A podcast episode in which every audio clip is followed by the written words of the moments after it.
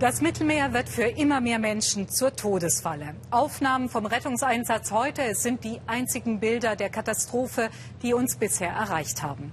In der Nacht kentert ein Boot mit hunderten Flüchtlingen. 700 Menschen werden vermisst. Nur 28 konnte die Küstenwache bisher retten. 100 Kilometer vor der libyschen Küste soll sich das Unglück abgespielt haben, 200 Kilometer von der italienischen Insel Lampedusa entfernt, die wohl das Ziel des Flüchtlingsboots war. Guten Abend, willkommen zum Weltspiegel. Als heute Morgen die Meldung von der neuen Katastrophe im Mittelmeer kam, waren wir alle hier in der Redaktion erschüttert. Mitte der Woche erst die Nachricht von bis zu 400 Toten und nun schon wieder eine neue traurige Höchstzahl. Mike Lingenfelser in Augusta auf Sizilien. Wie ist es denn zu diesem Unglück mit so vielen Toten gekommen?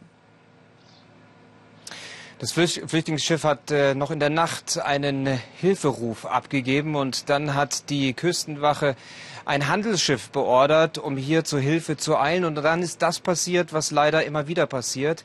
Die Menschen, die das rettende Schiff sehen, auf in diesem in Seenot geratenen Flüchtlingsschiff, sie eilen von einer Seite des Bootes zur anderen. Das Schiff bekommt Schlagseite, es fängt zu kippen an und wenn es kippt, dann ist es eben oft nicht mehr zu retten. Und genau das scheint nach Zeugenaussagen passiert zu sein. Dann kam es zu der Havarie bei der von den 700 äh, Menschen, die an Bord gewesen sein sollen, bisher leider nur 28 gerettet werden konnten. Und äh, zur Stunde dauern die Rettungsversuche noch an. Äh, etwa 20 Schiffe und Hubschrauber kreisen und versuchen noch das Beste. Aber leider schwinden die Hoffnungen, dass man noch Überlebende findet, auch wenn das Wasser relativ warm ist.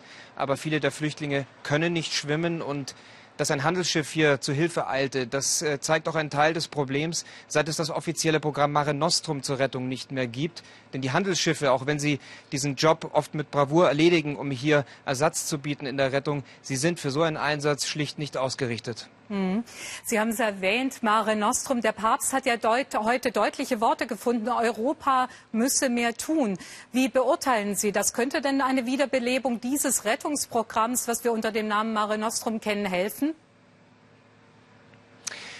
Mare Nostrum könnte sicherlich einige dieser Tragödien verhindern, ein professionell angesetztes Hilfsprogramm, aber Mare Nostrum konnte auch in den vergangenen Jahren leider Tausende von Menschen nicht retten. Es ist äh, schlichtweg ein äh, Problem im Mittelmeer, auf das der Papst ja auch hingewiesen hat und ein Zeichen gesetzt hat, indem er den Flüchtlingsbeauftragten des Vatikan, den äh, Bischof von Agrigent zum Kardinal erhoben hat, also den, der auch für Lampedusa zuständig ist, um das Zeichen zu setzen, dass hier was getun, getan werden muss. Und äh, dieser Mann fordert seit Jahren, dass eine legale Einreise für Flüchtlinge auf den Weg gebracht wird, um den Schleppern das Handwerk zu legen und so zumindest einige Menschenleben zu retten. Ob das die Lösung ist, das weiß niemand, aber es ist ein Baustein. Mhm. Mike Lingenfelser auf Sizilien, ganz herzlichen Dank. Die neuesten Zahlen von Menschen, die die Flucht übers Mittelmeer nicht überlebt haben, erschüttern. Sie bestimmen die Schlagzeilen, aber meist nur kurz. Doch was ist mit denen, die es geschafft haben? Wie sieht ihr Leben aus? Lisa Schor und Mike Lingenfelser haben den 18-jährigen Walli getroffen, der seit einem Jahr auf Sizilien lebt. Sie gehören zu den Glücklichen, die ihre gefährliche Überfahrt überlebt haben. Drei junge Männer aus Afrika. In Sizilien haben sie eine Bleibe gefunden. Muslime und Christen leben hier im Küstenstädtchen Priolo zusammen. Wir treffen sie in der katholischen Gemeinde, wo sich Pater Vinci um sie kümmert. Wolli war erst 17 Jahre alt, als er hier vor einem Jahr ganz alleine ankam. Ein ehemaliger Kindersoldat, der vor den Milizen im Senegal fliehen musste. Die traumatischen Erlebnisse seiner Flucht über das Meer wird er nie vergessen. Es war eiskalt und wir waren mehr als 300 Leute auf dem Schiff. Ein Teil im Schiffsbauch und ein Teil oben an Deck. Du hast keine Ahnung, wie seetauglich das Schiff ist, wenn die Schlepper dich dorthin gebracht haben. Und wenn du an Bord gehst, weißt du, dass du ganz allein um dein Überleben kämpfen musst. Das stürmische Meer es ist einfach nur schrecklich. Das kannst du erst verstehen, wenn du es selbst erlebt hast.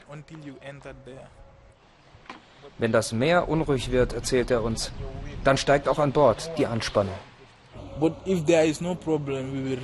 es keine Probleme an Bord gibt, dann kommen auch alle sicher in Italien an.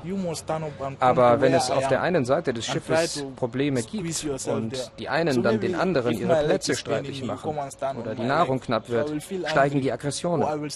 Und das schürt die Konflikte, von denen jetzt die Rede war. Vor ein paar Tagen sollen Muslime mehrere Christen auf einem Flüchtlingsboot über Bord geworfen haben. Doch Wally vermutet, dass es gar nicht um die unterschiedliche Religionszugehörigkeit, sondern um nackten Überlebenskampf ging. Er nimmt uns mit in das örtliche Aufnahmelager. Er will uns zeigen, wie Muslime und Christen hier friedlich zusammenleben. Und wenn sie gegeneinander antreten, sagt er, dann nur auf dem Fußballfeld. Beim Fußballspielen verliert man schon mal die Geduld und dann geht es auch mal rauer zur Sache. So ist das im Fußball. Da wird mal jemand wütend, verliert die Kontrolle oder das Spiel. Aber das ist nur hier auf dem Platz so. Wenn wir heimgehen, dann ist das wieder vergessen. Sein Freund Viktor etwa ist gläubiger Christ, auch aus dem Senegal, aber von einem anderen Stamm, mit einer anderen Muttersprache. Trotzdem verstehen sie sich gut. Wir sind es gewöhnt, miteinander auskommen zu müssen. Wir sind hier im selben Team. Als wir Viktor später in der Gemeinde treffen, erzählt er stolz, dass er mittlerweile für den hiesigen Fußballclub spielt.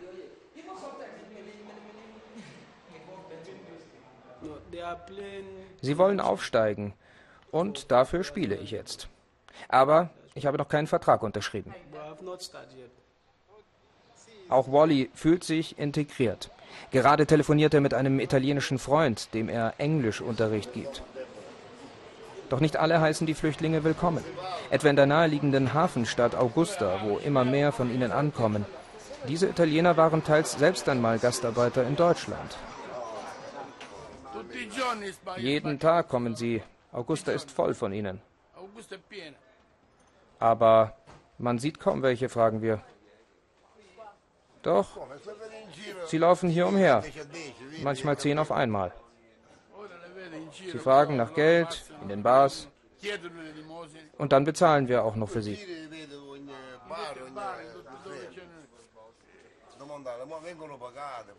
Später stoßen wir auf noch deutlichere Ablehnung. Das Problem darf nicht allein auf Sizilien abgeladen werden.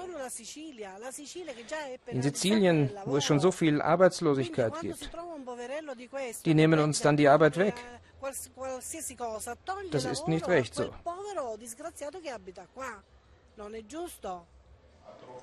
Für Pater Vinci sind seine Schützlinge aus Afrika Gemeindemitglieder wie alle anderen. Doch er sorgt sich langsam um das soziale Klima. Die Gefahr von Konflikten steigt natürlich, wenn sich die Flüchtlinge hier bei uns abgelehnt fühlen und abgewertet werden. Das ist leider immer so. Aber so soll es nicht sein. Die drei jungen Männer hoffen auf ein Leben in Frieden und mit ihnen Tausende, die in diesen Tagen auf Sizilien ankommen. Mehr Informationen zum Flüchtlingsdrama im Mittelmeer bringt das erste nach dem Tatort um 21.45 Uhr bei Günter Jauch. Zuerst der Brennpunkt, Todesfall im Mittelmeer. Dann diskutiert Günter Jauch mit seinen Gästen die Frage, was ist unsere Pflicht angesichts dieser Flüchtlingsdramen. Auch im Jemen hoffen in diesen Tagen viele Menschen auf eine Möglichkeit zur Flucht. Ständige Luftangriffe, zivile Opfer, eine katastrophale Versorgungslage. Während die Militärkoalition unter der Führung von Saudi-Arabien die Stellungen der Houthi-Rebellen bombardiert, erstarkt im Jemen gleichzeitig Al-Qaida. Dem jemenitischen Kamerateam des ARD-Studios Kairo sind jetzt Aufnahmen in der umkämpften Hauptstadt Sanaa gelungen. Volker Schwenk über ein Land in Auflösung und Jemeniten, die im Ausland gestrandet sind. Das Telefon ist immer griffbereit. Die Familie im Jemen könnte ja anrufen. Walid und seine Freunde studieren in Kairo Finanzwissenschaften und Politik. Neuigkeiten von zu Hause. Walids Vater war am Telefon. Alles in Ordnung daheim. Die Bombenangriffe sind weit weg. Vergangene Nacht haben die Kämpfe das Viertel erreicht, wo meine Familie lebt, berichtet Aisa. Sie sagen nur, es ist alles okay bei uns. Meine Familie versucht, alles vor mir zu verheimlichen, damit ich mir keine Sorgen mache, sagt Said. Sie bleiben die ganze Zeit im Keller, erzählt Walid, falls irgendwo in der Nähe etwas einschlägt. Facebook, Internet, arabische Nachrichten. Wir können uns auf nichts mehr konzentrieren, sagt Walid. Wir können nicht zurück, es gibt keine Flüge, nichts. Und die Familien wollen auch gar nicht, dass wir kommen. Es sei alles viel zu gefährlich.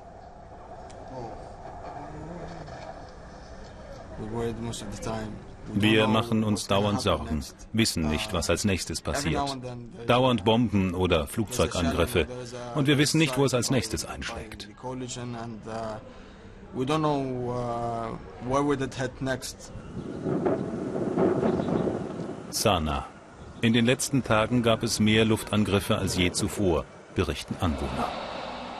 Die Koalition unter saudischer Führung greife nur militärische Ziele an, Camps und Versorgungsrouten der Aufständischen, Konvois mit Waffen, Panzer, Raketenabschussanlagen. So heißt es offiziell. Ein moderner, präziser, ein sauberer Krieg. Die Realität in Sanaa sieht anders aus. Die Koalition attackiert auch Tanklastwagen. Sie waren in der Nähe, als ein LKW mit Treibstoff explodierte. Das Flugzeug hat uns beschossen und die ganzen Menschen sind verbrannt. Wir verurteilen diese Verbrechen Saudi-Arabiens. Aber wir sind eine Nation, die Märtyrer liebt. Opfermut und verlassene Krankenhausflure. Viele Ärzte und Pfleger kamen aus dem Ausland und sind geflohen. Jemens Gesundheitssystem heillos überfordert. Wir haben hier vor allem Patienten mit Brandwunden, jede Menge. Bei uns im Krankenhaus ist die einzige Abteilung für Brandverletzungen und plastische Chirurgie in Jemen. Deshalb kommen die meisten Verwundeten zu uns, jeden Tag 10 bis 13 Opfer.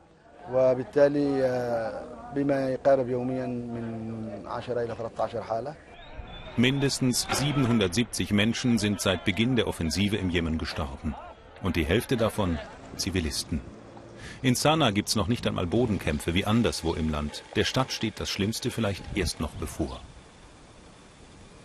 Die Bilder aus Sanaa und Umgebung hat unser jemenitisches Team gemacht. Ausländische Korrespondenten dürfen zurzeit nicht in den Jemen einreisen. Auf dem Weg Richtung Norden, wo uneingeschränkt die Houthi-Rebellen herrschen.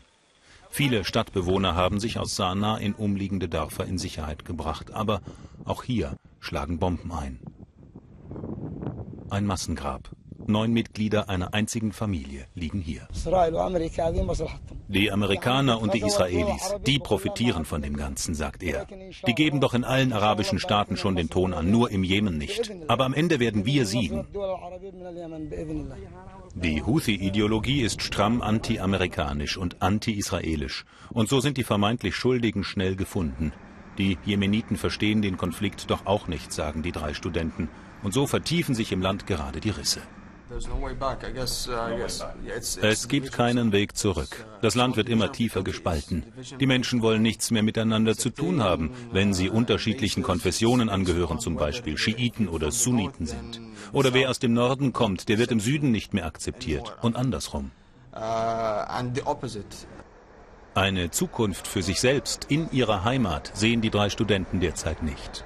Uns geht's gut in Ägypten, sagen sie. Wir haben Stipendien und sind finanziell einigermaßen abgesichert. Viele Jemeniten leben in diesem Kairoer Viertel. Es gibt jede Menge jemenitischer Restaurants, aber es ist eben nur fast wie zu Hause. Eigentlich wollen die drei irgendwann wieder heim. Wie es im Jemen weitergehen wird? Walid, der Politikstudent, ist eher pessimistisch. Traditionell werden bei uns Probleme eher durch Verhandlungen gelöst. Kampf ist immer nur das letzte Mittel. Aber leider ist es jetzt zu spät für Dialog und Schlichtung. Jeden Tag fragt uns wer, worum es im Jemen eigentlich wirklich geht, sagen die drei. Und sie wissen keine Antwort. Aber eines sei klar, betonen sie. Die Bomben der arabischen Koalition hätten eine ohnehin schon verfahrene Situation noch schlimmer gemacht. Kinder in Afghanistan haben sehr unterschiedliche Chancen Zugespitzt gesagt, Jungs steht die Welt offen, auch wenn das zugegebenermaßen eine enge Welt sein kann angesichts der politischen und wirtschaftlichen Lage in Afghanistan. Mädchen dagegen sind schon früh ans Haus gebunden, oft ohne Bildung, ohne Freiheiten. Dieses Kind hier hat einen Ausweg gefunden, wohl auch, weil sein Vater es so wollte. Und das ist ganz und gar kein Einzelfall, wie Gabor Hallas berichtet. Hier radelt Musawir, ein Junge. Aber wer genau hinschaut, sieht, das ist ein Mädchen, Fatima.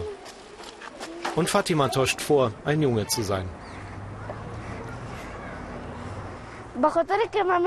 Ich kann fahren, wohin immer ich will. Es ist ganz einfach, ich muss nur in die Pedale treten und los geht's.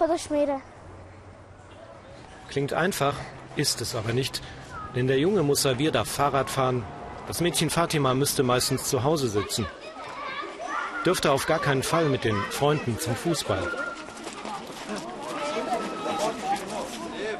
Fatima ist zehn, muss lügen und täuschen, sie darf mitspielen, weil sie ein Junge ist oder ebenso tut. Die Kleidung öffnet die Tür in ein anderes Leben, das hat sie schon verstanden. Mädchen dürfen nicht tun, was sie wollen. Nicht einmal die erwachsenen Frauen sind frei. Ich kann raus, ich kann einkaufen, ich kann mit dem Rad fahren. Und später kann ich arbeiten. Ich habe es einfacher, zur Schule zu gehen. Fatima oder Musabir ist nicht das einzige Mädchen, das als Junge aufwächst. In der Landessprache Dari heißen sie Bacha Posh, als junge verkleidete Mädchen. Sie sind Teil der afghanischen Kultur geworden. Jeder weiß, dass es sie gibt, aber alle schauen weg, obwohl sie doch die Wahrheit kennen.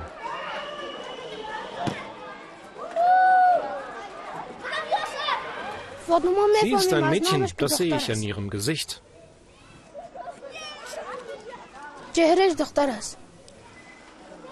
Auch Fatimas Vater flieht vor der Realität. Drei Töchter hat er, keinen Sohn. Wer nur Mädchen bekommt, hat versagt, so denkt er. So denken auch die Nachbarn. Ein Sohn bringt Ehre, Respekt. Mit einer Schummelei sind beide Seiten zufrieden. Ein falscher Sohn ist für alle besser als gar keiner. Ja, sie ist mein Sohn, so sehe ich sie.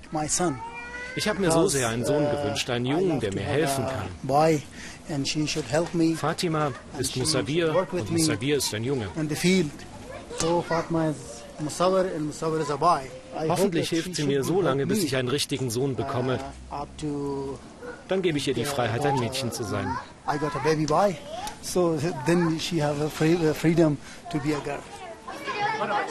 Doch ob Fatima das überhaupt will? Denn ein Mädchen zu sein bedeutet auch, all die Freiheiten zu verlieren. Fatima träumt nämlich davon, selbst Auto fahren zu können. Aber ob sie das als Frau schafft, ist alles andere als sicher.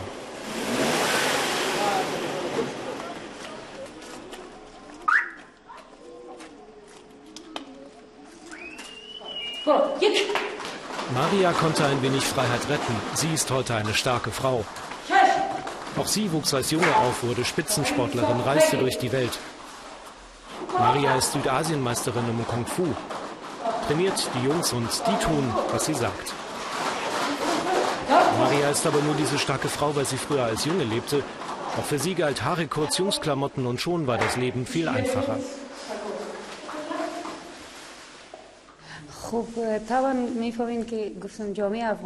Unsere Kultur in Afghanistan macht uns Probleme. Uns Frauen machen sie klein. Ich wollte mich selbst schützen, deswegen kleidete ich mich als Junge. Ich meine sogar, die gebildeten Leute haben Vorurteile.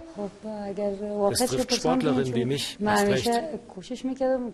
Ich zog also immer weite Klamotten an, damit keinem was auffällt.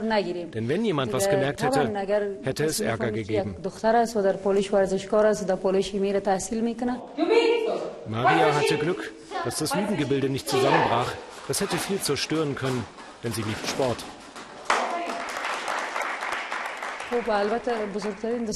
Ich konnte zur Schule gehen, konnte aber auch Sport machen. Die meisten Mädchen schaffen das nie. Heute arbeite ich, bin Chefin in einem Sportclub. Ich konnte ins Ausland reisen und Medaillen gewinnen. Das alles ging nur, weil ich als Junge gelebt habe. Maria ist 23, hat inzwischen geheiratet, bekam einen Sohn. Nun lebt sie als Frau. Sie sagt, ihr Mann beschützt sie, aber sie will nicht mit uns nach draußen, auf die andere Seite der Hausmauer. Eine Frau begleitet von einem Kamerateam aus dem Westen, das geht nicht. Fatima verwandelt sich jeden Morgen. Die Haare versteckt sie und schnell ist sie ein Junge. Wie lange geht das noch gut? Fatima hätte nichts dagegen, eine Frau zu sein. Wenn sie dann das Leben hätte, das die Fotos versprechen, aber das scheint unmöglich. Diese Frauen sind frei, aber sie leben nun mal nicht in Afghanistan, anders als ich. Ich könnte nie so ein Leben führen. Noch ein paar Jahre kann die Familie allen die Geschichte erzählen, aber dann wird keiner mehr glauben, dass Fatima ein Junge ist. Wenn die Pubertät beginnt, endet eben doch die Freiheit meistens. Noch sieben Jahre wolle er warten, sagt der Vater. Seine Frau zweifelt.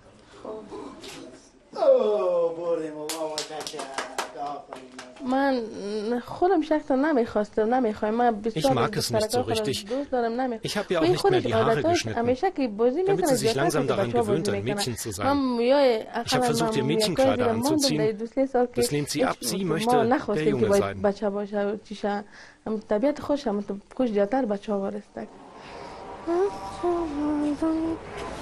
Scheint logisch. Fatima ist glücklich. Sie verdrängt, dass sie ein Mädchen ist. Fatima träumt davon, Ingenieur zu werden als Mann. Aber sie muss schon lügen und täuschen, wenn sie nur das Brot für das Abendessen besorgt. Denn einkaufen dürfen in Afghanistan nur die Jungs. Menschen auf der Flucht. Sie sind es heute und sie waren es vor 100 Jahren. Systematisch vertrieben, deportiert, ermordet. Das war das Schicksal der Armenier, damals im Osmanischen Reich. Wie viele Tote es waren? Eine Million oder mehr. Doch bis heute übernimmt die Türkei dafür keine Verantwortung. Es handle sich nicht um Völkermord. Die Türkei habe keinen schwarzen Fleck in ihrer Geschichte, so Präsident Erdogan. Und er droht all denen, die es anders sehen. Dabei reicht der Hass bis in die Gegenwart.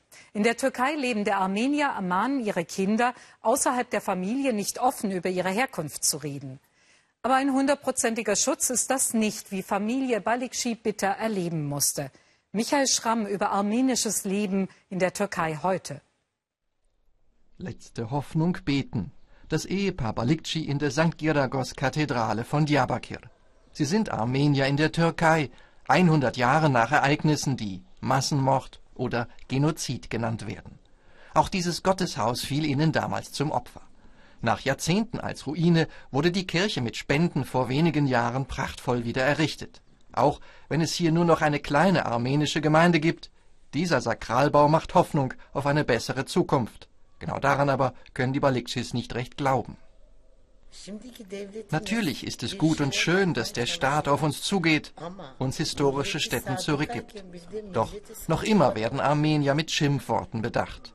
Für viele Türken ist es zum Beispiel ein Symbol der Gefahr, von einem Armenier zu träumen. Knapp 100.000 Armenier leben heute in der Türkei, statt Millionen wie vor 1915. Familie Balikci gehört zu einer kleinen Minderheit im Lande. Auch 100 Jahre nach der, wie Sie und Ihre Glaubensbrüder sagen, Katastrophe, bestimmt Ihr Armeniersein Ihr persönliches Schicksal. Vor vier Jahren wurde ihr Sohn Sevak, damals wehrpflichtiger Soldat der türkischen Armee, von einem Kameraden mit einem Militärgewehr erschossen, genau am Jahrestag der Katastrophe. Der Täter ist als Nationalist und fanatisch religiös bekannt, man verurteilt ihn zu mehr als vier Jahren Gefängnis, doch dann hebt das Gericht das Urteil auf, wegen Formfehlern nun wird erneut verhandelt. Damals sollen Worte gefallen sein wie, wenn es einen Krieg mit Armenien geben sollte, wärst du der Erste, den wir erschießen.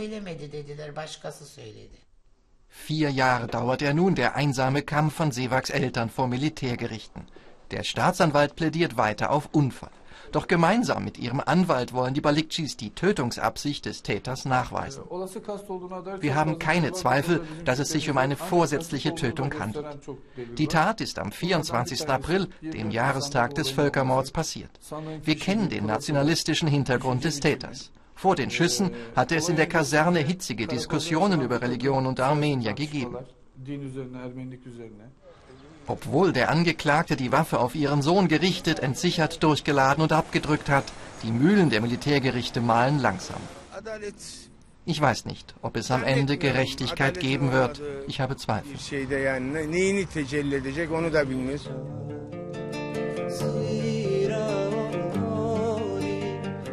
Das tragische Schicksal von Sevak Balikci ist das Thema eines Songs des Musikers Mustafa oder Stepan Ilhan.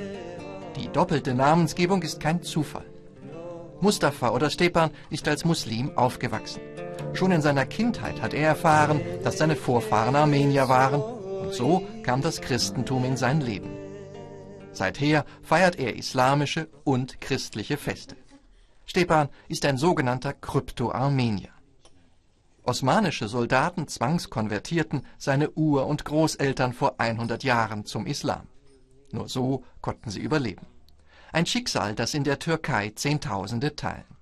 Die meisten von ihnen wissen noch nicht einmal von ihrer eigenen armenischen Familiengeschichte. Ich lebe mein Armenier, mein Anderssein wie praktisch alle Armenier in der Türkei, nur nach innen, in der Familie. Nach außen nehmen wir teil an der allgemeinen Kultur. In gewisser Weise verlangt die türkische Gesellschaft, dass du öffentlich so lebst wie alle anderen. Sichtbares armenisches Leben in der Türkei Heute findet es nicht mehr in den einstigen Zentren, in den osttürkischen Städten Diyarbakir oder Van statt, wo Hunderttausende ihre Heimat hatten, sondern vor allem am Bosporus. In der 15 Millionen Stadt Istanbul leben noch rund 70.000 Armenier. Sie haben einen türkischen Pass. Etwa 30.000 weitere sind als Gastarbeiter hinzugekommen. An Feiertagen wie Ostern sind die armenischen Kirchen Istanbuls deshalb gut besucht.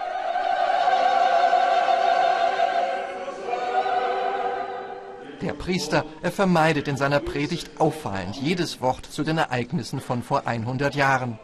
Auf keinen Fall will er provozieren. Der 100. Jahrestag der Katastrophe hat natürlich große symbolische Bedeutung. Man spürt, dass in diesem Jahr die Aktivitäten größer und die Stimmen allgemein lauter sind. Leben im Land der Täter. Familie Balikci weiß, was das heißt. Sie bemühen sich, sich unauffällig zu verhalten. Unter ihren Freunden befinden sich viele Muslime.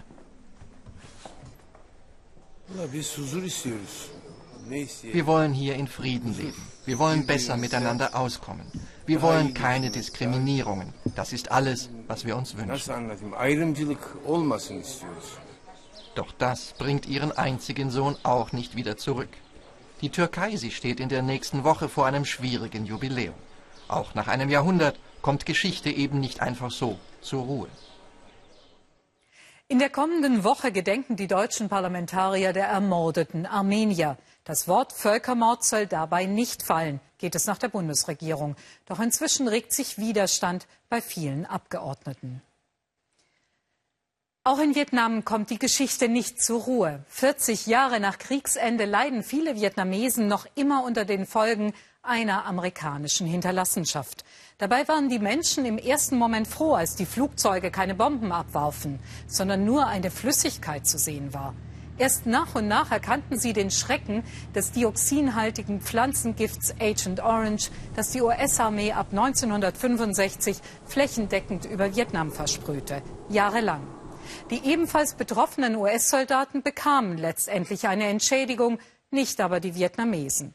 Immerhin helfen die USA nun dabei, den verseuchten Boden abzutragen, wohl auch, weil Vietnam ein wichtiger strategischer Partner in Südostasien ist. Philipp Abresch über die jüngsten Opfer eines Krieges, der eigentlich längst zu Ende ist. Sich zu bewegen fällt ihm schwer. Das Atmen auch. Die Muskeln schmerzen und die Knochen. Long Wun, sein Bruder Long Tan, 13 und 15 Jahre alt. Sie sind die jüngsten Opfer eines Krieges, der eigentlich längst zu Ende ist. Die beiden Kinder sind Opfer von Agent Orange.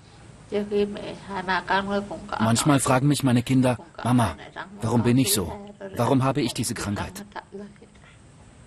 Ich weiß dann gar nicht, was ich antworten soll. So habe ich euch geboren, kann ich dann nur sagen. So ist es passiert. Manchmal erzähle ich meinen Freunden, wie es mir geht. Aber die verstehen das nicht.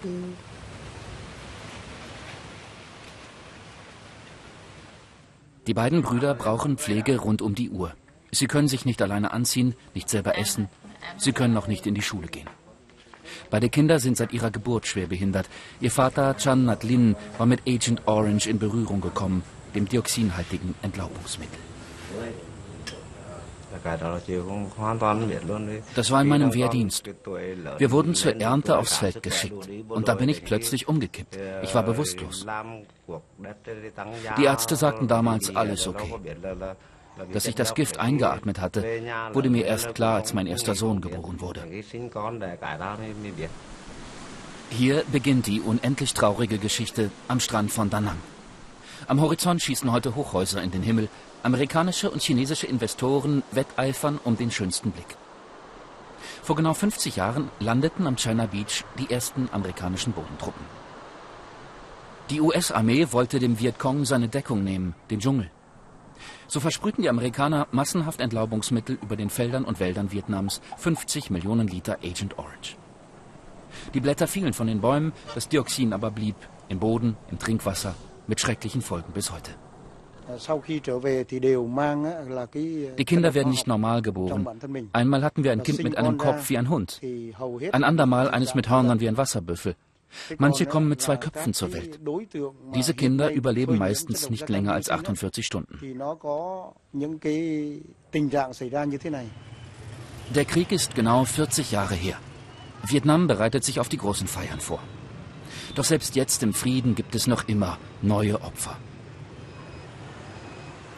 Besuch im Tudo-Krankenhaus von Saigon. Hier werden die vielen Kinder des Krieges betreut. Vor allem die der armen Bauernfamilien vom Land. Dr. Tati Chung ist 84 Jahre alt. Sie ist längst in Rente und kommt trotzdem jeden Tag in die Klinik. Dieses Kind ist ein Jahr alt, erzählt die Ärztin. Wir massieren die Kinder jeden Tag, um die Muskeln zu entspannen und ihren Schmerz zu lindern.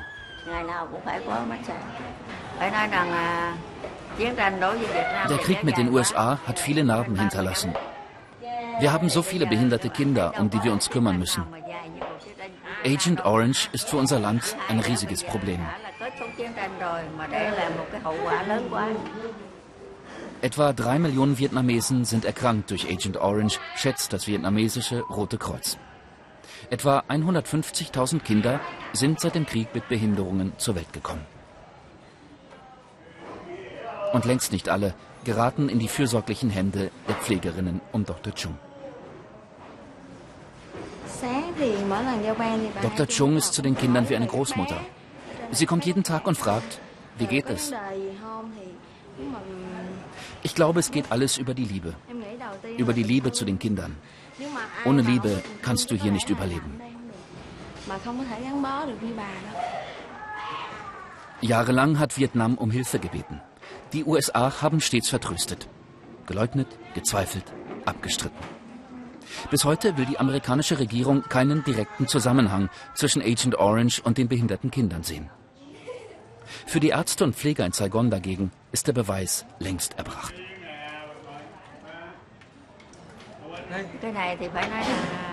Wir haben jetzt schon erkrankte Kinder in der vierten Generation. Und wer weiß, wie lange es noch so weitergeht.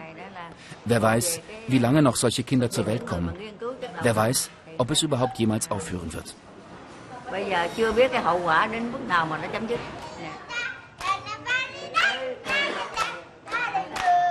Erst seit zwei Jahren fließt Geld für die Opfer. 100 Millionen US-Dollar. Kein Schuldeingeständnis, betont die US-Regierung. Für viele Vietnamesen bleibt so oder so ein Nachgeschmack. 100 Millionen Dollar. Viel zu wenig, finden sie. Und viel zu spät. Vor allem bei den betroffenen Kindern und Eltern in den ländlichen Regionen kommt bis heute kaum etwas von diesem Geld an. Im Moment bekommt jedes Opfer etwa 20 US-Dollar monatlich. Es reicht nicht, um Essen zu kaufen oder ausreichend Kleidung. Ich kann Ihnen versichern, die Opfer von Agent Orange sind die ärmsten Menschen in unserem Land. Die amerikanische Regierung sollte ihren Fehler eingestehen und sie muss für die Folgen von Agent Orange aufkommen. Auf den Schlachtfeldern von einst, in beinahe jedem Dorf, gibt es behinderte Kinder. Mit übergroßen Köpfen, verstümmelten Händen, ohne Arme oder Beine. Familie Do hat es besonders schwer. Der Vater kam nicht im Krieg, sondern erst Jahre später mit Agent Orange in Kontakt. Die Familie hat deshalb kaum Anspruch auf staatliche Hilfe. Sie lebt von Spenden. Fünf Kilo Reis zu Jahresbeginn, Kleidung und Süßigkeiten. Ich habe nur einen Wunsch. Meine Kinder sollen gesund sein. Und wir möchten so gerne noch ein drittes, gesundes Kind bekommen.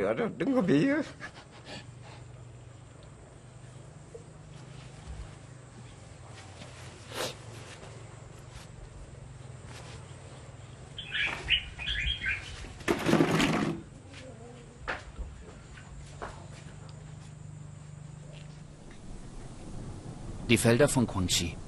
Grün und saftig. Ein Anblick so reich und schön. Er lässt fast vergessen, dass die Wunden des Krieges in Vietnam noch lange nicht verheilt sind. Auch die Menschen, die sich auf den Weg nach Europa machen, haben Wünsche, die wir alle nachvollziehen können. Frieden, Sicherheit, Bildung. Und jetzt? Wie viele Familien werden nicht einmal erfahren, dass es ihre Angehörigen nicht übers Mittelmeer geschafft haben? Vielen Dank für Ihr Interesse am Weltspiegel. Kritik und Anregungen wie immer gerne über Facebook und Twitter. Jetzt gleich die Tagesschau mit weiteren Informationen zum Unglück im Mittelmeer.